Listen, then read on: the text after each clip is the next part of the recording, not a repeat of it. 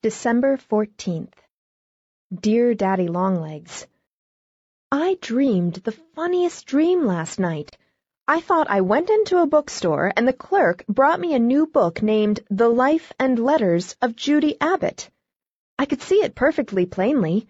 Red cloth binding with a picture of the John Grier Home on the cover, and my portrait for a frontispiece with Very truly yours, Judy Abbott, written below. But just as I was turning to the end to read the inscription on my tombstone, I woke up. It was very annoying.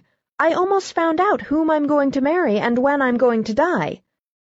Don't you think it would be interesting if you really could read the story of your life, written perfectly truthfully by an omniscient author? And suppose you could only read it on this condition, that you would never forget it but would have to go through life knowing ahead of time exactly how everything you did would turn out, and foreseeing to the exact hour the time when you would die.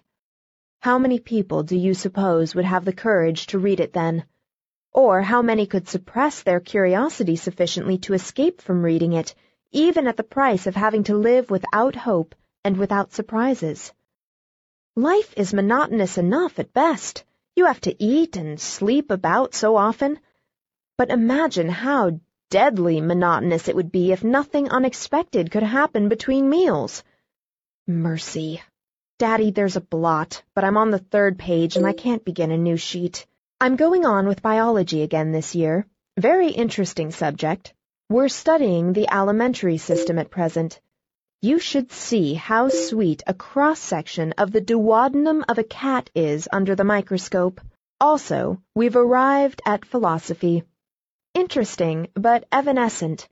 I prefer biology, where you can pin the subject under discussion to a board. There's another.